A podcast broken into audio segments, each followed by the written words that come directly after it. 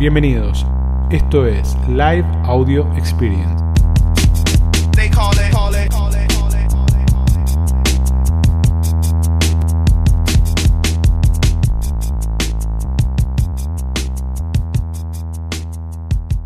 Bueno, a ver, qué titulito hoy, ¿eh? Mi proveedor vende en Mercado Libre, ¿cómo compito? ¿Cuántos tienen ese problema hoy? ¿Y cuántos son proveedores? ¿Cuántos son proveedores? Yo les cuento que es muy raro, ¿no? A veces pasa que, es más, a veces nos pasa a nosotros en la consultora que tenemos el cliente que es proveedor y el, y el cliente que es cliente, ¿no? Por aquí dice, mis proveedores están en ML. Yo soy proveedor, total, pero es real, es real. A ver, chicos, vamos a arrancar desde este lugar.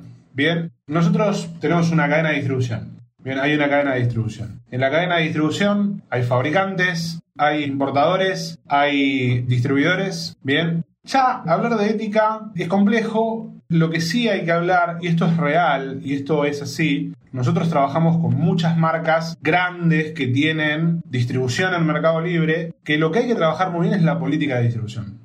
Bien, entonces hay grandes marcas que verdaderamente, algunas deciden vender al consumidor final, otras deciden no vender al consumidor final. Las que deciden vender al consumidor final están las que tienen buenas políticas y tienen políticas de control de precios y no salen a bastardear los precios y están los que no. Tenemos de todo en esta viña del señor, dirían. Bien, tenemos un poquito de todo. Entonces, la realidad es que nosotros tenemos que jugar el peor partido. Eso es lo que tenemos que buscar. Bien, tenemos que salir a jugar el peor partido. Entonces, dentro de esta dinámica, dije, bueno, ok, Vamos a plantear el tema y vamos a hablar un poquito de ventaja competitiva, estrategia competitiva, diferencia competitiva, para empezar a ordenar esta idea de, che, ok, si yo tengo a mi proveedor en el canal, o por ahí no tengo a mi proveedor en el canal, tengo un importador, porque a veces pasa esto también, ¿no? A veces pasa que hay distintos importadores que traen los mismos productos y hay algunos importadores que venden directo al público y otros que no. Ahora, como los productos son los mismos, un importador compite contra un retail, por decirlo de alguna manera. ¿No? Y acá lo que agrega Jorge es que faltan los proveedores que se ocultan en otras cuentas. Bien, tenemos todo ese cuadro de situación. Entonces fíjense que lo que tenemos es un montón de competencia.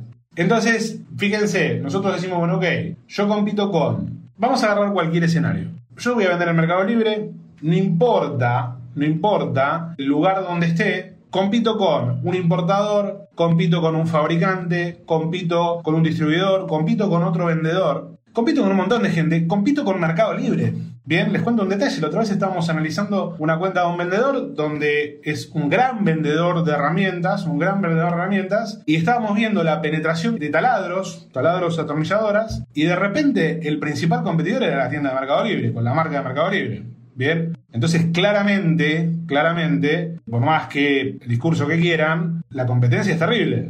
Bien, entonces dentro de esa dinámica lo que tenemos que entender es que nosotros vamos a tener múltiples competencias en todos los escenarios, en todos los lugares. Bien, en todos los lugares vamos a tener múltiples competencias. Entonces cuando empezamos a hablar de competencia, si hablamos de competencia, tenemos que hablar de competitividad. Bien, y es la competitividad la que va a determinar el éxito o el fracaso de la empresa.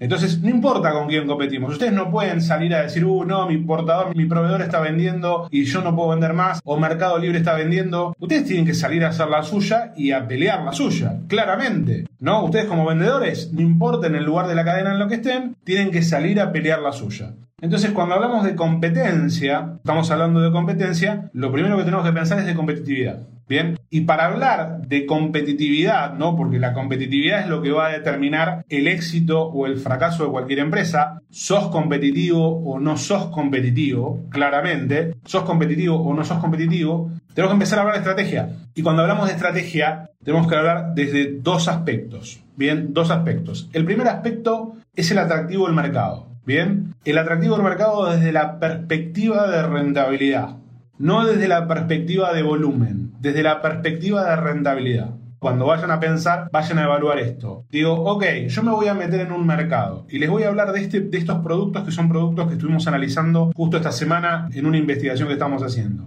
Uno analiza, por ejemplo, el mercado de taladros, atornilladoras, atornilladoras, y el volumen de mercado es infernal lo que se vende. Es infernal lo que se vende. Ahora, dentro de esa categoría que está dentro de herramientas eléctricas, esa categoría puntualmente lo que termina pasando es que está tan saturada la categoría que termina bajando la rentabilidad. Entonces quedan productos casi al corte del costo. Entonces fíjense, estamos hablando de estrategia, tenemos que pasar de evaluar tamaños de mercado a evaluar mercados atractivos en función de esa rentabilidad. Primer punto. Bien, primer punto. Entonces, decís, bueno, ok, pues yo tengo que armar la estrategia para mi negocio. ¿Qué tan atractivo es el mercado desde la perspectiva de la rentabilidad? Es el primer punto que te che, es muy atractivo, poco atractivo, bajo atractivo, etc. Después, por otro lado, otro aspecto que tenemos que pensar desde la estrategia es la posición de la empresa en ese sector. Bien, ¿cuál es mi posición en ese sector? ¿Soy el distribuidor? ¿Soy el importador? ¿Soy el fabricante? ¿Soy el último retail de la cadena que le compro a un distribuidor, de un distribuidor, de un distribuidor? Bien, ¿cuál es mi lugar en esa posición? y qué grado y qué grado de rentabilidad yo puedo generar en esa posición. Bien, ¿por qué? Porque la posición de la empresa en ese sector nos va a determinar qué grado de rentabilidad podemos generar. Bien, entonces, lo que nosotros tenemos que pensar cuando nos metemos en un mercado y nos metemos a vender, lo que tenemos que pensar es cuál es nuestra ventaja competitiva. Verdaderamente, ¿cuál es mi ventaja competitiva? Lo tienen que pensar, ¿no? Decir, ¿cuál es mi ventaja competitiva? ¿Qué es una ventaja competitiva? Es una característica que tenés vos como empresa, como negocio, como retail, con lo que sea, que te diferencia de los competidores. Bien, puede ser, vamos a pensar, ¿no? Si yo soy el importador, compro mucho volumen y tengo economía de escala de precio. Fíjense esto, no se lo voy a poner en términos de cadena. Si yo soy el importador de cámaras de vigilancia, mi ventaja competitiva va a ser cuál? Va a ser la capacidad de compra, ¿no? La capacidad de volumen de compra, la capacidad de importación. Y si yo soy el instalador de esa cámara, mi ventaja competitiva cuál va a ser? El conocimiento del cliente, el conocimiento del producto, el conocimiento de las problemáticas. ¿Bien? ¿Se entiende? Entonces fíjense que depende del lugar en la cadena donde yo esté, voy a tener una u otra ventaja competitiva. ¿Qué es una ventaja competitiva? Es una ventaja que yo tengo por diferenciarme del resto. ¿Bien? Bueno, entonces fíjense esto. Uno puede diferenciarse en alguna cosa o puede diferenciarse en múltiples niveles. Bien, por ejemplo, nosotros nos diferenciamos en esto. Por ejemplo, fíjense, cuando el resto de las consultoras tiene un promedio de 5 horas por cliente, nosotros tenemos un promedio de 30 horas de atención por cliente. Nosotros tenemos una estrategia de branding de diferenciación. Tenemos un modelo de atención completamente diferente al modelo de las consultoras. Bien, tenemos una estrategia de precios completamente diferente. ¿Eso qué quiere decir? No importa lo que hacemos nosotros, sino este concepto de múltiple diferenciación. Son siete capas de diferenciación. Entonces, cuando nosotros tenemos que hablar de ventajas competitivas, y acá retomo el tema, la ventaja competitiva es lo que a vos te diferencia del resto. Bien, es lo que a vos te diferencia del resto. Entonces, esa diferencia que vos puedas hacer del resto es la relación que vas a tener, bien, en rentabilidad. Cuanto más te puedas diferenciar vas a tener una rentabilidad muy alta, cuanto menos te puedas diferenciar vas a tener una rentabilidad muy baja. ¿Bien? Bueno, fíjense esto. Si yo no tengo diferenciación, yo no tengo diferenciación, lo que tengo es una desventaja competitiva. Bien, vamos a suponer que yo soy el distribuidor y vendo bicicletas y compito cuando yo compito contra, por ejemplo, yo soy un distribuidor y compito contra un importador y no tengo ninguna diferenciación, lo que tengo es una desventaja competitiva. ¿Bien? ¿Por qué? Porque no me diferencio. Y si yo no me puedo diferenciar, no me puedo diferenciar y no genero sobre eso, voy a tener una desventaja competitiva sostenida, lo que me va a dar una rentabilidad nula o muy baja, nula o muy baja. Bien, Después, ¿qué pasa? Después, ¿qué viene de eso? Una desventaja circunstancial, ¿no? Donde yo en algunas cosas puedo diferenciarme y en otras no, y paso a lo que se llama una desventaja temporal. ¿Bien? Entonces, fíjense, si yo vendo el mismo producto que mi importador, vendo el mismo producto que mi importador, y no tenemos ningún tipo de diferencia, y él lo vende más barato, yo estoy en desventaja. ¿Bien? Ahora, ahora, cuando vamos a pensar y decimos, bueno, ok, cuando yo compito contra un vendedor igual que yo, un vendedor igual que yo, donde los dos estamos iguales, lo que tenemos es paridad competitiva. Esa paridad competitiva nos permite cobrar un precio similar. Bien, y cuando yo empiezo a tener más variables de diferenciación, tengo muchas variables de diferenciación, cuando yo tengo variables de diferenciación que me pueden copiar, son ventajas competitivas temporales. ¿Por qué? Porque yo la tengo sobre un tiempo y después viene otro y me la copia. Bien, Ahora, cuando yo logro una ventaja competitiva que el otro no me puede copiar o que tarda mucho en copiar, bien, lo que tengo es una ventaja competitiva sostenida. Y les voy a responder acá a los que preguntan cuando hablan del PVP con los importadores. Chicos, acá la cuenta es muy simple. Si ustedes venden un producto y el mismo producto que el importador y el importador lo vende más barato, no tienen forma de ganarle. Bien, entonces claramente la pelea con el importador no es por precio. Entonces ahí es donde ustedes tienen que empezar a pensar. Fíjense esto, ¿bien? ¿Cómo se construye el precio? El precio tiene el costo, el margen de ustedes y el excedente del consumidor. ¿Qué es el excedente del consumidor? Lo que el consumidor está dispuesto a pagar por el valor percibido, por el valor creado por ustedes. ¿Bien? Entonces, yo tengo un costo de producto, vamos a ponerle 100 dólares, mi margen un 30%, entonces lo pongo a 130 dólares, pero como es Apple, hay un valor percibido distinto, el cliente lo va a pagar 300 dólares. Entonces, dentro de esa dinámica, ustedes tienen que empezar a pensar en precios y tienen que empezar a pensar en cómo crean valor con sus productos o con sus servicios. Entonces, cuando nosotros vamos a salir a pensar, y esto no es mío, es de Porter, es una matriz de diferenciación estratégica competitiva de Porter, nosotros tenemos tres estrategias distintas. O somos líderes en costos, bien, porque compramos muy barato, o nos diferenciamos de la competencia porque hacemos algo diferente, o nos enfocamos en nichos específicos. Bien, PVP es el precio de venta al público. Entonces, la realidad, chicos, es que para que una estrategia sea competitiva, nosotros tenemos que poder sostenerla en el tiempo.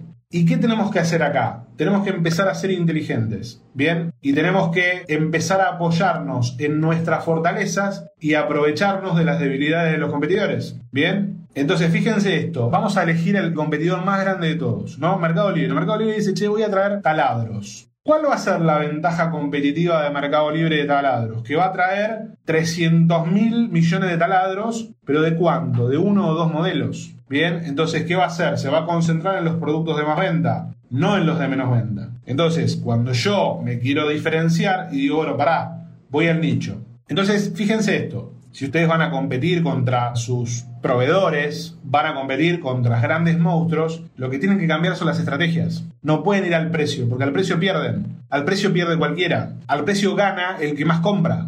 No hay más vuelta que esa. Entonces tienen que ir a variables de diferenciación. Entonces yo les traje cuatro estrategias distintas o cuatro tácticas distintas para que piensen y para que les sirva como disparador para construir su estrategia de diferenciación. Bien, entonces fíjense esto. ¿Qué cosas no podrían hacer los proveedores grandes o los proveedores o los importadores? ellos no podrían vender productos de otros importadores. Bien, entonces una táctica cuál podría ser? Hacer combinaciones de productos, hacer combos, por decirlo de alguna manera, de proveedores distintos. Entonces yo mezclo esto de un proveedor con esto de otro proveedor.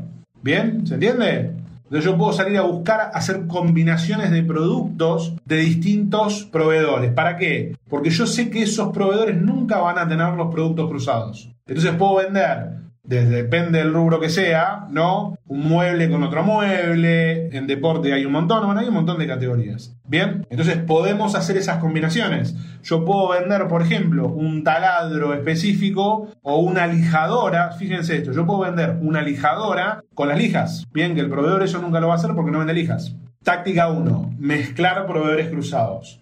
Táctica 2, y esta anótenla porque esta vale oro y esta funciona muy muy bien.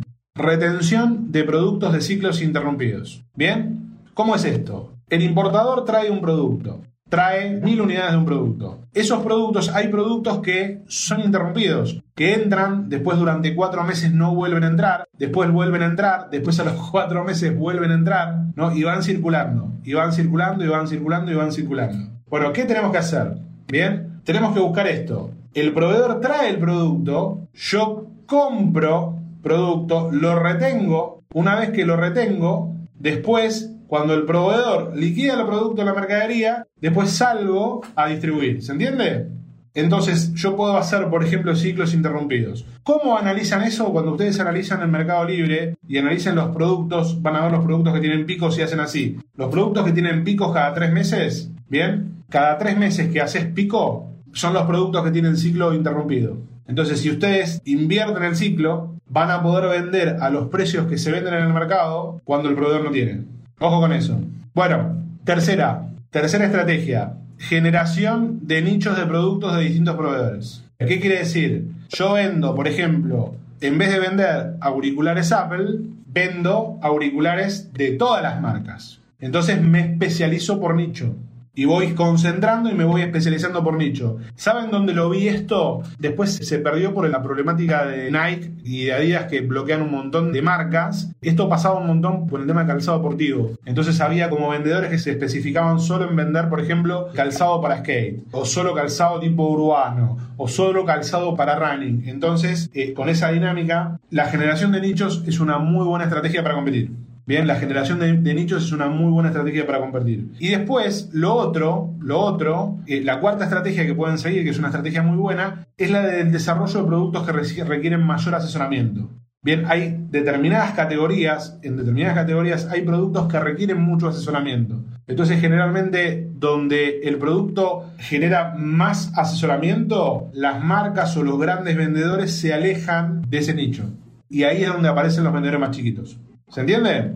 Fíjense que son cuatro estrategias disparadoras, ¿no? Obviamente cada uno cuadra las tácticas necesarias para cada negocio y dónde le calza y cómo le calza. No es todo para todos. Bien, lo que les quiero decir es esto. Tienen que usar la cabeza. Yo lo jodo con esto. Tienen que usar la cabeza. Bien, entonces Claramente el e-commerce va hacia un lugar donde van a confluir muchos tipos de vendedores, ¿no? Muchos tipos de vendedores. Y esos tipos de vendedores van a tener características distintas muchas características distintas. Entonces ustedes se tienen que parar, tienen que mirar el mercado, tienen que entender dónde está la plata, dónde está la rentabilidad, ¿bien? Y una vez que entienden dónde está la plata y la rentabilidad, tienen que entender qué pasa en el mercado, cuáles son los ciclos, cómo funciona el consumidor, qué es lo que busca, qué es lo que no busca, cómo funcionan los otros vendedores, qué es lo que piensan. Y a partir de ahí empezar a hacer sus tácticas que les permitan ir ganando mercado. Bien, todavía no hay un gran desarrollo en el digital que nos aleje de todo esto. Entonces, todas estas cosas que yo les digo son cosas que todo el tiempo.